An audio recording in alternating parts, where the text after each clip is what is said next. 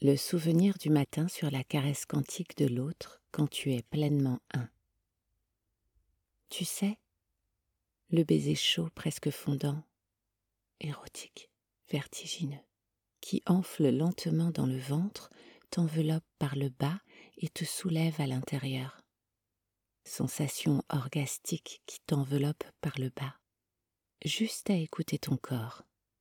Juste savoir que c'est bon, là, à l'intérieur, de goûter à tout ça.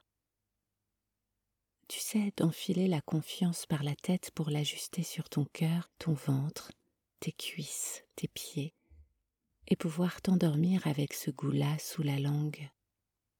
Un goût d'herbe fraîche, de candeur, mais aussi puissante qu'un plat épicé qui à chaque bouchée te ramène au présent, à toi.